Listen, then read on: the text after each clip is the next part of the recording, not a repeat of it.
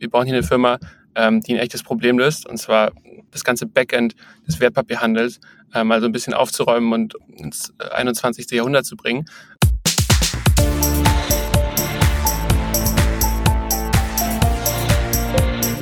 Plaudertaschen, der Podcast von Robin und Patrick über das Banking von morgen.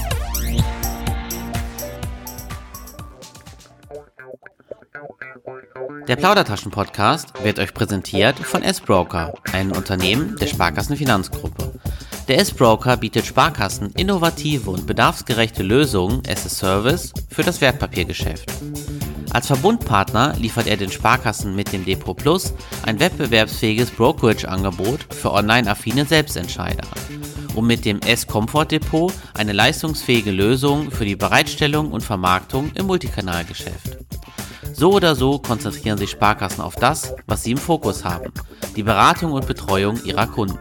Der S-Broker kümmert sich gerne um den Rest. Hi und herzlich willkommen zu einer neuen Folge des Plaudertaschen Podcasts. Mein Name ist Robin Nehring und gemeinsam mit Patrick Fritz reden wir in jeder Folge über das Banking von morgen. Wir freuen uns sehr, dass ihr heute zuhört. In der heutigen Folge geht es mal nicht um das Banking von morgen, sondern wir schauen ganz besonders auf das Brokerage von morgen. Es geht um Brokerage as a Service und ein Fintech, das zu den erfolgsversprechendsten der Szene zählt.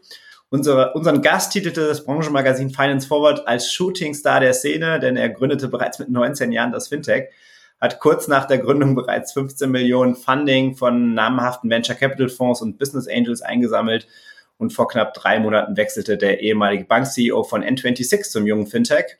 Ähm, er, er, wird auch einer der Gäste auf unserer Brokerage-Konferenz äh, am äh, 9.3. sein.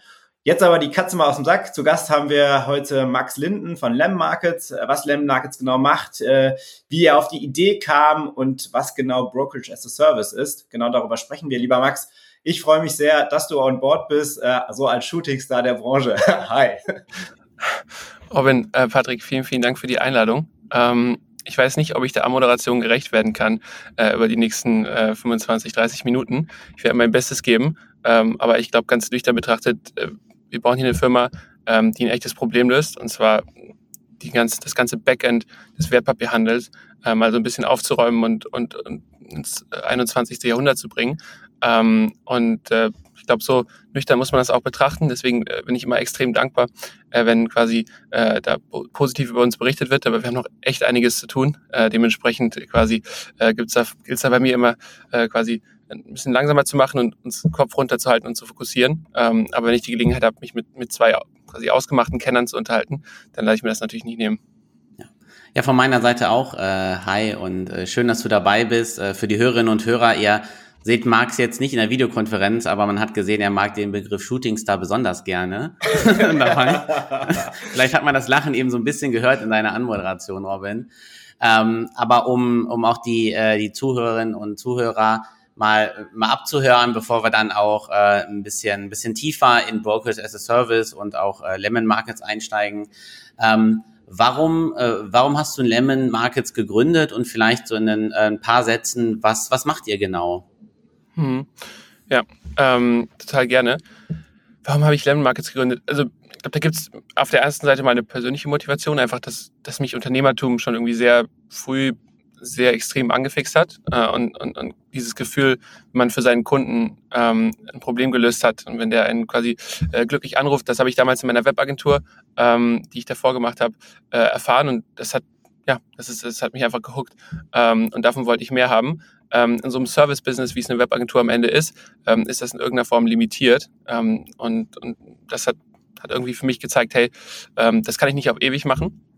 Und so habe ich das dann quasi äh, beiseite gelegt und äh, hatte angefangen, mir Gedanken zu machen, okay, in welchem, welchen Bereichen kann es reingehen, kann es losgehen.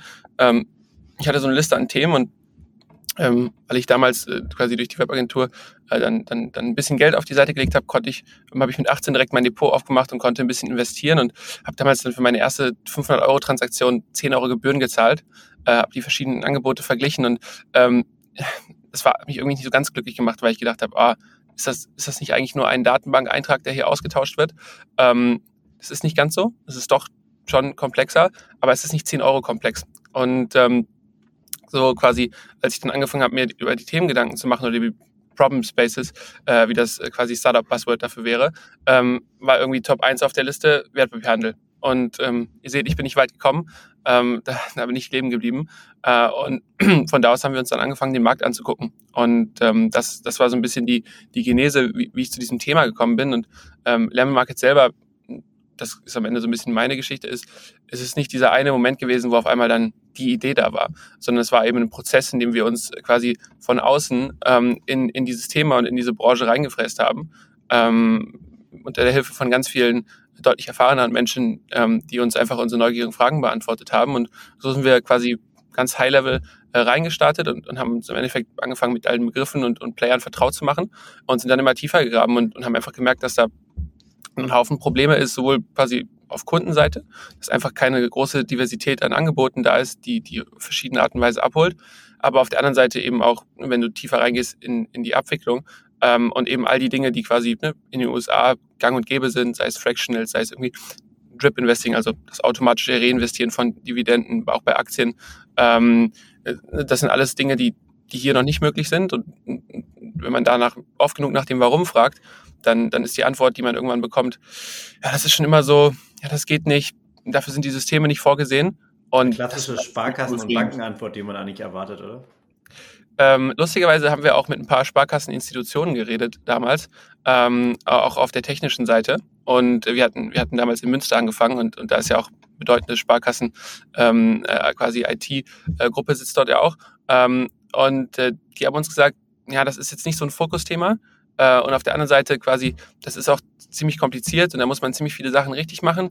Und das war halt alles so, also keiner hat zu einem so einen richtigen Grund genannt. Niemand hat gesagt, ah ja, eins, zwei, drei Gründe liegen, deswegen ergibt es keinen Sinn. Sondern alle haben, haben so eine Pseudo-Ausrede geliefert und das war für uns klar, okay, da muss man mal richtig den Finger in die Wunde legen. Ähm, und das haben wir dann gemacht und, und, und angefangen, um uns Gedanken zu machen, wie können wir hier einen Mehrwert stiften, wie können wir einen Beitrag leisten äh, und sind eben rausgegangen am Anfang mit unserer mit, mit, und haben dann sehr schnell quasi uns darauf festgelegt, okay, wir bauen eine Infrastruktur, ähm, weil so viele andere Leute eben auch das Problem hatten, wie wir sie empfunden haben.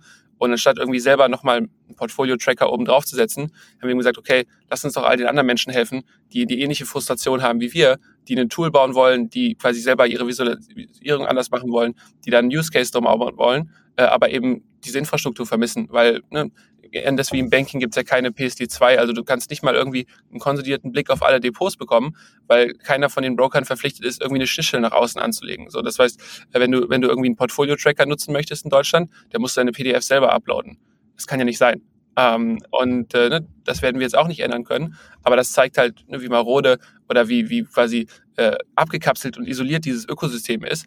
Ähm, und äh, da war für uns sehr schnell klar, okay, dann müssen wir den Leuten ein Tool an die Hand geben, mit dem sie was kreieren können. Und das war am Anfang unsere, unsere API, also im Endeffekt eine Schnittstelle für Programmierer, äh, mit der sie ihre eigenen Use Cases umsetzen konnten. Und das haben wir sehr schnell geprototyped und, und, und eben dann getestet und gemerkt, hey, da interessieren sich Leute für und viel wichtiger, da interessieren sich Firmen für.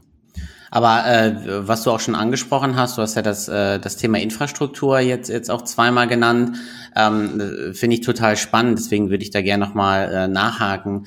Ähm, Banking as a Service ist, ist ja aktuell schon sehr verbreitet. Da haben wir auch in, in diversen äh, von unseren Podcast-Folgen ja jetzt schon drüber gesprochen.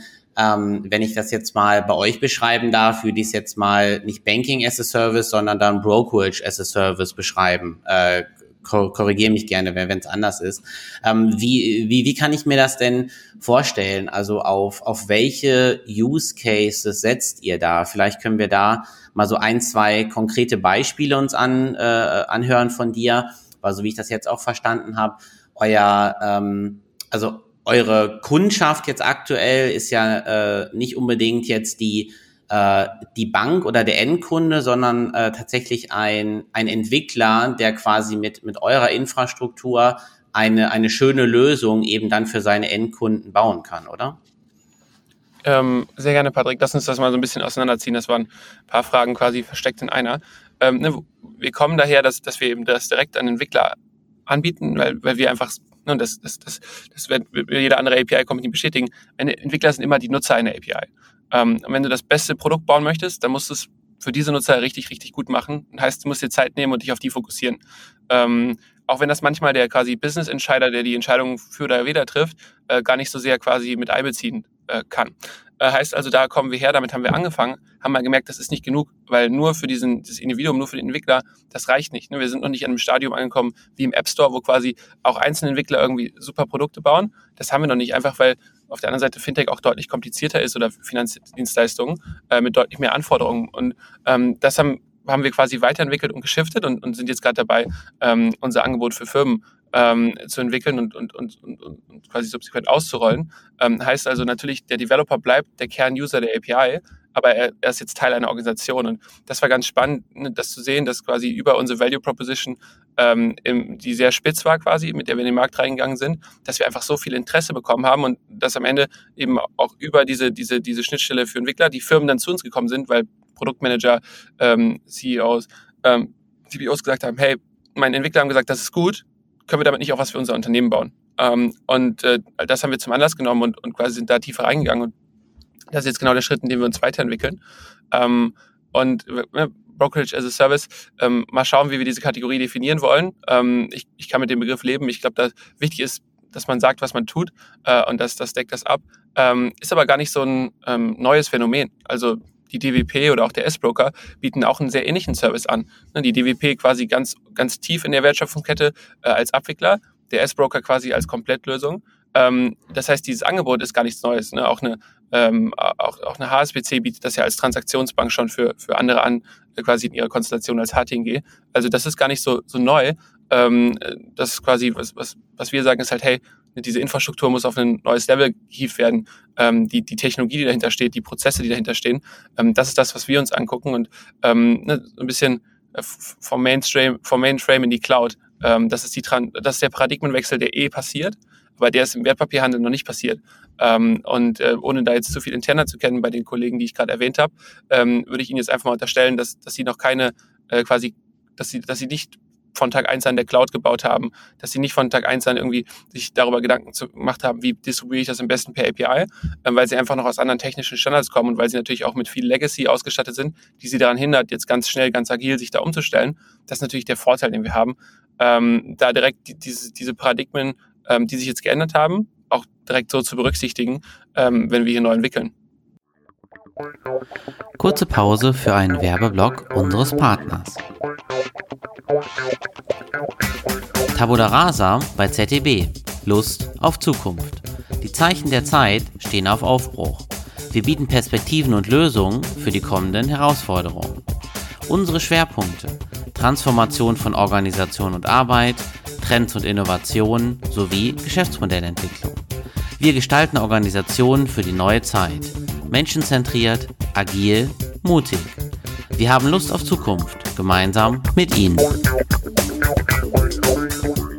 Dann lass uns mal nochmal auf, äh, auf die Anwendungsfälle gehen. Also was genau äh, ermöglicht jetzt Lemon Markets einem Entwickler, was er vorher nicht machen konnte? Also und, und dann vielleicht noch die nächste Frage, welche dieser Modelle ähm, sind denn tatsächlich auch skalierend im Sinne von, mhm. das kann auch für die Entwickler halt richtig groß werden. Ähm, ich habe ja so ein bisschen Einblick auch gehabt, ähm, beziehungsweise du hast ja auch bei Caspar ein bisschen was erzählt mhm. von unterschiedlichen Dingen, also einen Investmentprozess, den du halt einfach deutlich schneller machst, äh, Automatisierung von Trades, da gibt's ja diesen, diesen, dieses schöne Beispiel von Trump tweetet was und äh, du hast direkt irgendwie einen Aktienkauf. Aber was sind Cases, die, die, die ihr halt quasi ermöglicht? Also du hast das jetzt sehr quasi auf den Entwickler runtergeframed. Das sind ja alles persönliche Use Cases. Ne, das, das machst du, das machst du für dich. Das ist ein, äh, das ist ein Hobbyprojekt. Ähm, was für uns natürlich total hilfreich war am Anfang, weil wir einfach sehr schnell sehr viel testen konnten, ähm, ne, was, was ja eine ganz anderes, ähm, ganz andere Geschwindigkeit ist, die du sie sonst im B2B-Markt vorfindest. Ne? Wir, son, ne, da sind die Sales Cycles länger, da, da, dauert alles einfach länger, da kannst du am Anfang nicht so schnell iterieren. Genau deswegen haben wir das am Anfang gemacht, aber ne, jetzt, wenn du mich nach Use Case fragst, wenn du mich nach Skalierbarkeit fragst, das ist natürlich nichts, was eine einzelne Person stemmen kann, sondern das braucht eine Organisation, das braucht am Ende äh, natürlich auch Operations und, und eine Logik, die dahinter steht ähm, und, und einen Kontext, in das vernünftig eingebettet werden kann. Das heißt, ähm, wenn wir über Use Cases nachdenken, dann immer in drei Kategorien. Ähm, wir haben dieses Vertical Brokerage, wo einfach am Ende die Kern-Value-Proposition rund um das Thema Investment ist. Ähm, und da gibt es eine ganze Reihe an Lösungen. Das Klassischste ist irgendwie, ne, die wir kennen sie, wir haben sie alle beobachtet über die letzten Jahre, Neo-Broker, ähm, die, die in verschiedenen Ausprägungen kommen, die ne, verschiedene Value Propositions haben. Ähm, aber auch da kannst du natürlich nochmal weiterdenken und sagen, okay, äh, wenn, wenn du hier auf verschiedene Zielgruppen dich fokussieren möchtest, dann musst du ein bestimmtes Angebot lancieren. Ne, beispielsweise, du sagst, ey, ich möchte irgendwie mich vollkommen auf Nachhaltigkeit fokussieren und wir sind eben, wir machen das, indem wir schon vorselektieren für unsere Kunden, welche Aktien überhaupt unter diese Gesichtspunkte fallen und wir packen das in die entsprechende UX rein und bei uns gibt es irgendwie, keine Ahnung, anstatt des Payment for Order Flows wird dann für jeden Trade ein Baum gepflanzt, jetzt mal ganz äh, plakativ gesagt. Ähm, ne, das ist ja nochmal ein differenzierter Use Case, der auf einmal eine ganz andere Gruppe anspricht, äh, weil das Wort Impact Investment da nochmal eine ganz neue Bedeutung bekommt. Ähm, genau das gleiche kannst du natürlich auf andere Zielgruppen quasi beziehen. Ähm, und das ist jetzt mal nur ein Beispiel quasi an diesem einen Produkt. Und ne, das kannst du ja eben noch auf ganz viele andere Tools aus, aus, aus quasi ausweiten. Also sei es ein Portfolio-Tracker, sei es irgendwie eine Personal Finance App. Ähm, du hast irgendwie ganz viele Produkte, die dir helfen, ähm, dein Haushaltsbuch so ein bisschen besser zu führen oder digitaler zu führen. Und jetzt überleg dir mal alles das, was du quasi da unter der Woche zur Seite legst, wird am Ende der Woche in einen ETF-Sparplan quasi investiert. Ähm, ne, das, sind, das sind natürlich dann Use Cases, äh, wo, es, wo es spannend wird, weil du im Endeffekt ähm, ja, diese Value Proposition, die das Tool sowieso schon hat, sei es Investment Research, sei es irgendwie Investmentdaten, quasi erweitern kannst, um eben die Execution, sodass es für den Kunden an einem Ort stattfindet. Ähm, weil was im Markt schon gut gelöst ist, ist im Endeffekt dieses Execution-Problem nach dem Motto, okay, ich weiß, ich möchte äh, zehn Zalando-Aktien kaufen. Ähm, was ist der beste Broker quasi, um das gut durchzuführen? Das Problem ist gelöst. Aber das Problem welche Aktien, also warum investiere ich eigentlich, wofür mache ich das, wann gehe ich rein, wann gehe ich raus, welche Aktien kaufe ich, wie, wie passiert das? Das ist ja noch ganz, ganz weites Feld und das ist ja am Ende auch da, wo wir gerade ne, die nächste Welle an, an Startups kommen sehen, ähm, ähnlich auch wie in den USA, wo, wo Leute einfach ganz andere Ansätze wählen und ähm, ne, auch teilweise sehr außergewöhnliche Use Cases. In den USA gibt es eine Company, äh, Open Cash heißt sie, der, der André, der Founder, ähm, der baut ein Modell, ähm, wo quasi äh, du, du, du investierst und für jede 500 äh, quasi Dollar Assets under Management bekommst du am Ende der Woche äh, so ein Los zugeteilt. Und dann wird ausgelost und dann gibt es Cashpreise, damit du quasi dein, und, und ne, das bezieht sich auf die AOMs, also nicht irgendwie auf Trades oder sowas, sondern quasi auf das Vermögen, was du dort verwaltest. Und desto mehr Vermögen du verwaltest, desto höhere Chancen hast du quasi in der Lotterie oder wieder neues Cash ausgeschüttet wird, damit du investieren kannst. Und ne, das ist ein Modell, ähm, ne, das kannst du, das stell dir vor, du müsstest für jeden der Use Case, die ich aufgezählt habe, mal eben ein Wertpapierinstitut hinten dran setzen, mal eben die komplette Infrastruktur bauen, mal eben mit allen Playern integrieren, das, das, das macht ja keiner. Da, da, dann geht so viel äh, quasi, dann werden so viele Ressourcen in unserer Ökonomie falsch allokiert. Ähm, und, und das ist ja am Ende unser Job, genau äh, diese Komplexität zu abstrahieren sodass sich dann Teams darauf fokussieren können, wirklich Mehrwert am Kunden zu schaffen, weil das ist ja mit Abstand unser größtes Problem und das ist ja mit Abstand das, was sich ändern muss. Ne? Wir haben 15 Prozent der Menschen, die investieren, 85 Prozent der Menschen, die es nicht machen, nicht nur in Deutschland, sondern in ganz Europa. Ähm, und damit die abgeholt werden, ne, die, die Coverage von Banking ist ja deutlich, deutlich höher, weil es einfach in jedem Kontext stattfindet. So bei jeder Finanzentscheidung, die du heute triffst, quasi ist dein Bankkonto oder ist deine Hausbank irgendwie involviert. Ähm, aber wenn du das Gleiche ziehst auf irgendwie den Wertpapierhandel, ist das nicht so. Ähm, und das muss, ne, am Ende muss es einfach omnipräsent werden. Und ich glaube, es wird omnipräsent, indem es quasi total einfach gemacht wird, ein Produkt zu launchen. Das heißt, es dauert irgendwie nicht mehr ne, drei Jahre, wie es bei den Trade Republic Gründern gedauert hat, sondern es dauert drei Monate. Ähm, und dann kannst du natürlich auf einmal auch ganz, ganz viel mehr Business Cases rechnen, ähm, beziehungsweise Ideen viel tiefergehend validieren, ähm, weil, weil du eben diese große Komponente, okay, wie mache ich das denn jetzt alles hinten dran, erstmal beiseite tun kannst, um sich darauf zu fokussieren, wirklich quasi ähm, ein Problem für den Kunden zu lösen, wirklich ähm, Market Fit zu finden, wirklich skalierbare Akquisitionskanäle zu finden. Ähm, und das ist, da sind wir schon, schon sehr fest überzeugt von. Und das ist jetzt mal nur mal diese eine Kategorie. Und dann können wir natürlich so ein bisschen über das Thema Embedded sprechen. Also überall da, wo du es als Feature einbauen kannst, sei es in Neobanken, ähm, Wallets, Insurances.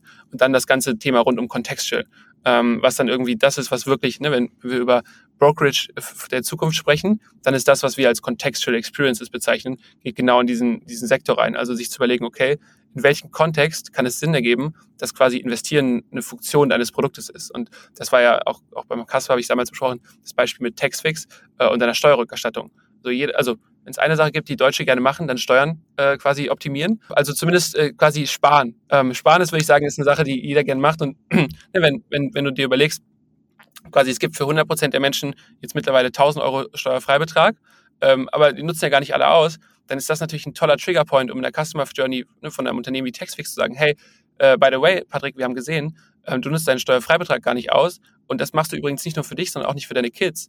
Ähm, und äh, das, das, das ist irgendwie unser Nudge, um dir zu sagen, hey, das, was du jetzt irgendwie von uns erwartest, zurückzubekommen, konsumier das doch mal nicht alles, äh, kauf dir nicht noch einen zweiten Stuhl in deinem Büro, sondern äh, vielleicht holst du dir irgendwie, ne, vielleicht fängst du irgendwie an, die Hälfte davon anzulegen. Und by the way, wir helfen dir auch noch, das mit dem Steuerfreibetrag zu machen, sodass, wenn das irgendwie Gewinne ausgeschüttet werden, ähm, dass du da erstmal drauf keine Steuern zahlst. Und das ist natürlich ein Produkt, wo auf einmal der Patrick sich denkt, ja, okay, jetzt ergibt es Sinn für mich zu investieren, jetzt verstehe ich, was quasi ich davon habe.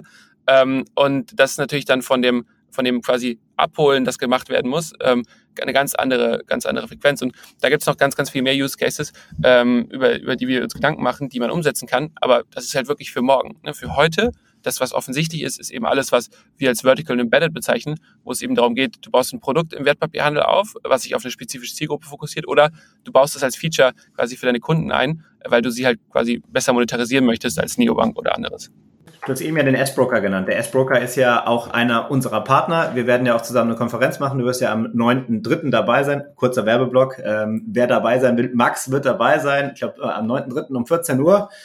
Tickets könnt ihr euch gerne einfach, einfach holen. Wir werden es auch entsprechend auf unseren LinkedIn-Kanälen bewerben. Wir haben natürlich auch mit den Kollegen gesprochen. Wir haben mit Markus Brinker, einer der Vorstände, gesprochen und der sagte, ey, wenn ihr Max äh, zu Besuch habt, dann müsst ihr ihn auf jeden Fall fragen, wie er gerade das Potenzial im Brokerage-Markt sieht. Ähm, auch unter Berücksichtigung der gestiegenen Zinsen, weil du hast eben ja auch angesprochen, äh, dass wir eben 85 Prozent aktuell nicht investieren, also nicht investieren in Aktien oder am Aktienmarkt investiert sind.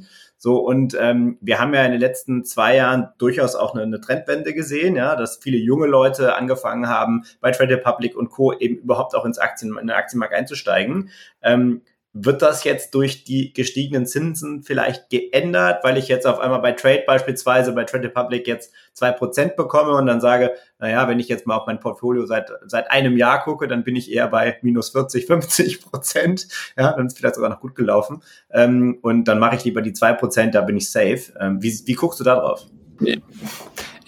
Quasi hohe Zinsen, niedrige Zinsen am Ende, äh, die, also was jetzt in dem Fall ja auch ist, wir haben ja auch eine hohe Inflation und äh, das heißt, ich glaube, die, was sich nicht ändern wird, ist der underlying Trend, dass Leute ihre finanzielle Zukunft selber in die Hand nehmen wollen. Und ich glaube, das ist einfach was, was wir in, in, in Gen Z, äh, teilweise auch schon in Gen, Gen Y sehen und was die Zahlen ja auch belegen. Also ähm, ne, ich, ich habe gerade so einen T3N-Artikel hier geöffnet, damit ich auch eine vernünftige Quelle zitieren kann. Die sagen, 26 Prozent der Leute in Generation Z investieren. Ähm, da sind wir schon mal, das ist schon mal ein Delta von den 15 Prozent der Gesamtbevölkerung. Ne? Ähm, und das wird intakt bleiben. Warum? Weil sich an der Makrosituation nichts ändern wird. Also äh, der Generationenpakt äh, in unserer Rente, der funktioniert nicht, ähm, zumindest nicht so, wie unsere Demografie gerade strukturiert ist. Und ähm, das heißt, das Problem geht nicht weg. Ähm, vielleicht sind die Symptome quasi ein bisschen andere und vielleicht hast du noch mal ein paar mehr Methoden. Ähm, aber äh, ich habe niemanden gehört, der gesagt hat, oh, äh, das Problem ist mir jetzt irgendwie genommen worden. Ich habe jetzt, ich hab jetzt wieder vollstes Vertrauen darin, dass quasi die Rente ausreichen wird, um meinen Lebensstandard zu halten, sondern wir sind einfach in einer Zeit angekommen, in der quasi privat vorzusorgen immer mehr Teil davon wird. Und äh, wenn man sich Portfolios anschaut, äh, von institutionellen Investoren, aber auch von Retail-Investoren, ist der Aktienmarkt immer ein signifikanter Anteil daran. Und ähm, ist total in Ordnung quasi, dass ein, dass ein Teil davon in Cash liegt, insbesondere wenn man dafür gute Zinsen bekommen kann. Ähm, aber ne, das ist eben auch nicht das, was auf einem 10-Jahres-, 20-Jahres-Horizont am besten performt. Und wenn man diesen langen Horizont hat, und das ist auch die Art und Weise, wie wir darüber nachdenken, wir bauen Investmentinfrastruktur. Äh, wenn am Ende bei uns alle Leute nur ETF-Sparpläne ausführen, habe ich damit überhaupt keinen Schmerz ähm, sondern dann freue ich mich eher darüber, dass wir wenigstens voraussagen können, wann das Volumen reinkommt. Ähm, und äh, dementsprechend glaube ich nicht, dass, dass sich da jetzt groß was dran ändert. Aber klar, ne, momentan in dem Makro, insbesondere bei der Unsicherheit, sind natürlich ein paar mehr ähm, oder ein paar mehr quasi Headwinds da als Tailwinds.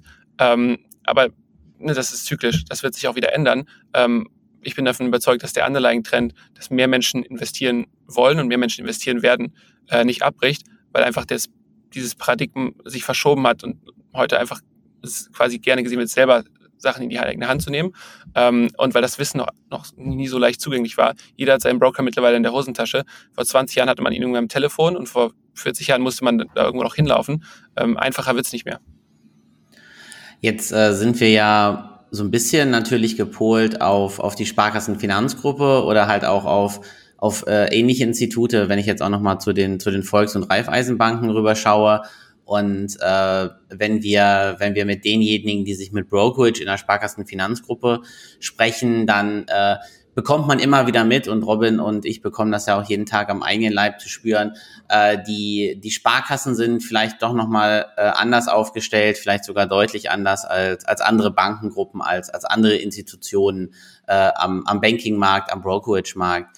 Ähm, du hast ja gesagt, ihr, ihr habt ja durchaus auch schon mal mit äh, mit Sparkassen beziehungsweise mit der Sparkassenfinanzgruppe ähm, Kontakt aufgenommen. Vielleicht so von deiner Außensicht her, äh, wie, wie relevant schätzt du denn das Thema Brokerage für, für Kundinnen und Kunden von Sparkassen und Volksbanken ein? Mit dem Hintergrund der Frage, siehst du da überhaupt Unterschiede oder sagst du, ja, das äh, ist jetzt egal, ob, ob die eine Bank jetzt rechts rum arbeitet oder links rum. Das Thema ist allgemein einfach total spannend für alle. Mhm. Ähm, ich glaube, da gibt es jetzt ein weites Spektrum an Antworten quasi, äh, die ich bringen kann. Zum Schluss, es muss ja zum Kunden passen. Ähm, und äh, ich bin jetzt nicht vertraut mit, mit der Altersstruktur jeder Sparkasse und da gibt es, glaube ich, einige, die, die sich mehr quasi um jüngere Kunden bemühen und einige, die sich das weniger tun. Ähm, aber am Ende ne, jemanden, der quasi äh, 70 plus ist, äh, da sind vielleicht Aktien mit einem 5-Jahres-Zeithorizont oder Anlagen mit einem 10-Jahres-Zeithorizont ähm, nicht mehr nicht mehr das beste Produkt, wie das vielleicht in 20, 30, 40ern ist. Ähm, jetzt mal so gesagt, heißt natürlich auch, dass sich die Präferenzen der Kunden verschieben. Bedeutet, äh, ich würde das nicht pauschalisieren wollen. Ich würde sagen, am Ende muss das getan werden, was, was die Kunden glücklich macht.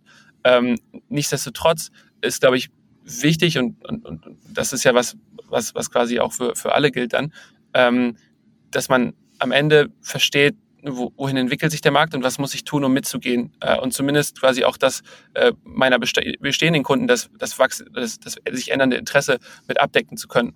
Ähm, und äh, ich glaube, das ist dann am Ende auch was, was wieder für jede Sparkasse relevant ist, sich zu überlegen, okay, ähm, wenn ich mir meine Zielgruppe anschaue, mein, mein, mein Kundenkreis quasi in meiner Region, ähm, welche Gründe gibt es denn für die zu investieren? Was ist das? Ne? Natürlich glaube ich, Unterschied Stadt-Land sehr klar, ähm, ne, das, das, das, sich das dann anzugucken und dann zu überlegen, okay, wo muss ich das positionieren in meinem Offering? Ähm, und offensichtlich ist klar, dass das jetzt nicht irgendwie ähm, äh, montags äh, irgendwie dann äh, erstmal in, in der Filiale irgendwie angepriesen wird, welche Aktie sich irgendwie am, am besten entwickelt hat im DAX, aber sich da auch mal holistischer Gedanken drüber zu machen und zu sagen, okay, warum bin ich jetzt eigentlich noch relevant als, als Sparkasse? Ich habe großes Vertrauen meiner Kunden. Warum fange ich nicht mal an, die über solche Themen quasi zu informieren? Ich habe einen Haufen kompetenter Leute, die sich da lange mit auseinandersetzen mussten, die teilweise noch sich daran erinnern können, wie es war, als, als sie die Laufzettel quasi mit den Orders durch die Gegend tragen mussten.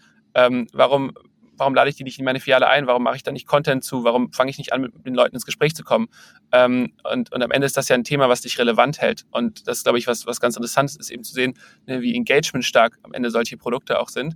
Ähm, und äh, das ist ja dann wieder ein Thema, wo das mal ganz außerhalb von einem Produktangebot, ne, ganz außerhalb ist auch mal von, ne, wie bietest du das als Teil deiner, deiner Dienstleistung an, weil wir müssen uns nichts vormachen. Also ne, IT-seitig äh, oder User Experience-seitig äh, ist, ist Brokerage quasi da natürlich einfach nochmal auf einem anderen Level, ähm, wie, wie das jetzt irgendwie beim Trade Republic scalable ist, ähm, dass du da nicht, dass du da Schwierigkeiten haben wirst, quasi gegen anzustinken. Logisch, äh, aber du kannst es ja trotzdem als Thema für dich nutzen, weil es, das Thema hat ja für alle Relevanz. Und wenn du da äh, Content so anbietest, wenn du da quasi mit den Leuten zu ins Gespräch gehst, äh, wenn du das in deiner Kommunikation spielst, dann kann das, glaube ich, schon ein Thema sein, was, was, wenn das für deine Zielgruppe passt, ähm, wo man einfach nochmal sehr gut zu abholen kann äh, und einfach die, die Leute quasi wieder zu sich bringt äh, und wieder mit in den Dialog reinkommt. Äh, weil das ist ja ein Dialog am Ende, wo der menschliche Austausch ja auch total Sinn ergibt, zu sagen, hey, ne, Patrick, du erklärst mir deine Situation, äh, ich bin quasi dein, dein entsprechender Ansprechpartner, wir unterhalten uns holistisch über dein Vermögen äh, und ne, vielleicht möchtest du einen Teil davon selber in die Hand nehmen das ist ja total fein.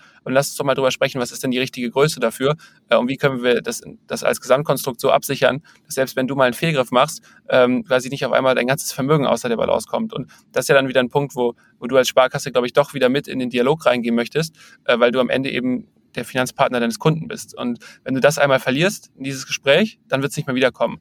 Ähm, und das heißt, da glaube ich, proaktiv ranzugehen in den Dialog und zu sagen, hey, was ist denn wenn? Und lass uns doch mal drüber sprechen. Und ich verstehe, dass du es woanders machst, aber lass uns nicht den Blick fürs große Ganze verlieren. Das ist dann, glaube ich, schon relevant. Wir sind jetzt an ganz, ganz vielen Themen vorbeigekommen. Du hast so ein bisschen erzählt auch, wie, wie eure Gründungsidee war, was ihr genau fokussiert und was jetzt auch Sparkassen und Volksbanken eigentlich äh, für einen Einfluss oder welchen Einfluss Brokerage eigentlich für Sparkassen und Volksbanken hat. Was mich aber trotzdem auf jeden Fall interessiert und die Frage werde ich auch auf jeden Fall stellen, ist, ähm, ihr habt, äh, ihr habt im Oktober, habt ihr verkündet, dass äh, Markus Gunther mit dazukommt. Er war vorher CEO bei der N26 Bank, aber vorher bei der DAB Bank. Jetzt hast du ja quasi einen äh, äh, ja, den traditionellen Banker mit dazu genommen. Ich glaube, er ist über 50, 56 oder so. Was sind eure weiteren Schritte? Was, was, was plant ihr und warum hast du auch dieses Banking-Know-how mit dazu genommen? Aber vielleicht erstmal, um dann Lanze für den Markus zu brechen, ähm, sein Mindset, äh, das ist auf jeden Fall quasi ähm, sehr, sehr nah am Puls der Zeit. Ich habe sehr aus Alter abgebaut. Sorry, wenn er das hört. Sorry, war nicht so gemeint, ja. ich glaube, der, nein, keine Sorge, der, das, das ist über. Ich glaube, da muss man schon sagen, am Ende ist es eine Frage des Mindsets gewesen und da ist er sehr, sehr, sehr nah am Zeitgeist dran. Ähm, und, und das macht großen Spaß. Und, und mit Markus haben wir natürlich unser Compliance ähm, einfach nochmal deutlich vertieft. Und äh, wir haben halt im Gespräch mit unseren Partnern festgestellt, dass das jedes Mal einzeln eine sehr große Challenge für sie ist. Ähm, und quasi jetzt nicht nur auf, ne, auf einem etwas generalistischen Level, sei es jetzt um so Themen wie KYC und IML, ähm, sondern eben auch um das spezifischere Level, okay, wie, was, was bedeutet das denn rund um dieses Thema Wertpapiertransaktion drumherum? Ähm, und äh, da, da haben wir gemerkt, dass nur technisch zu helfen, nur die Schnittstelle anzubieten, das ist halt nicht genug, ähm, um irgendwie diesen ganzen Service äh, auf die Beine zu stellen. Und da ist der Markus jetzt äh, quasi ein Schritt gewesen, äh, um mit ihm gemeinsam dann das Team und, und, und so ein bisschen das Projekt voranzutreiben, ähm, da eben auch äh, ins, ins Sparing gehen können, zu, zu können für unsere Kunden und, und das gemeinsam mit ihm ähm, aufzubauen, äh, um, um dann eben einfach holistischer helfen zu können. Und das ist, glaube ich, zum Schluss das, was wir, ähm, was, was, was wir dann eben auch als ja, Differenziator nutzen können, der, der eine Partner zu sein, ähm, der dich dabei unterstützt. Und ähm, das gilt es jetzt gemeinsam aufzubauen und, und das, das haben wir vor, aber am Ende an unserer Zielsetzung ändert sich nichts. Wir wollen weiterhin ne, die Infrastruktur bauen, die es zum, zum Schluss quasi äh, die ermöglichen, in einem Quartal ähm, quasi dein Investmentprodukt zu entwickeln und damit live zu gehen. Und ähm, das ist eben nicht nur eine, eine technische Challenge, sondern auch eine operative und ähm, die, die muss natürlich entsprechend gemeistert werden. Und äh, immer wenn es quasi operativ reingeht, äh, dann ist eben Erfahrung einfach Gold wert. Und ich glaube, da hat keiner so viel äh, Hypergrowth und, und Scaling-Erfahrung gesehen wie, wie er. Und, und, und dann, glaube ich, kann man das ganz gut kombinieren mit unserer Motivation dafür, ähm, das, das auch sauber zu automatisieren und, und, und vor allem im Backend quasi aufzuräumen, ähm, ohne sich da jetzt zu sehr in die User Experience einzumischen, die unsere Partner bauen. Ja, Max, äh, wir sind am, am Ende unserer Folge äh, auch schon angekommen. Äh, vielen, vielen Dank, dass du, dass du heute unser Gast warst. Und ja, wie Robin auch schon einmal angeteasert hat, wir freuen uns auch total, dass du bei unserer Brokerage-Konferenz dann mit dabei bist. Vielen Dank euch für die Einladung. Ähm, ich freue mich und ich bin gespannt auf die Resonanz. Ähm, Feedback ist, ist immer Gold wert.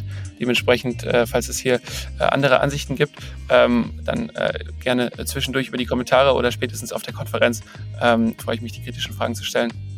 Ja, perfekt. Dann hast du mir meinen Abschlusssatz eigentlich schon, äh, schon abgenommen, dass wir uns wie immer auf Feedback freuen. Äh, perfekt dann äh, schließen wir auch mit diesen Worten. Äh, wir hören uns in der nächsten Folge wieder, liebe Hörerinnen und Hörer, und macht's gut bis dahin. Ciao, ciao. Ciao.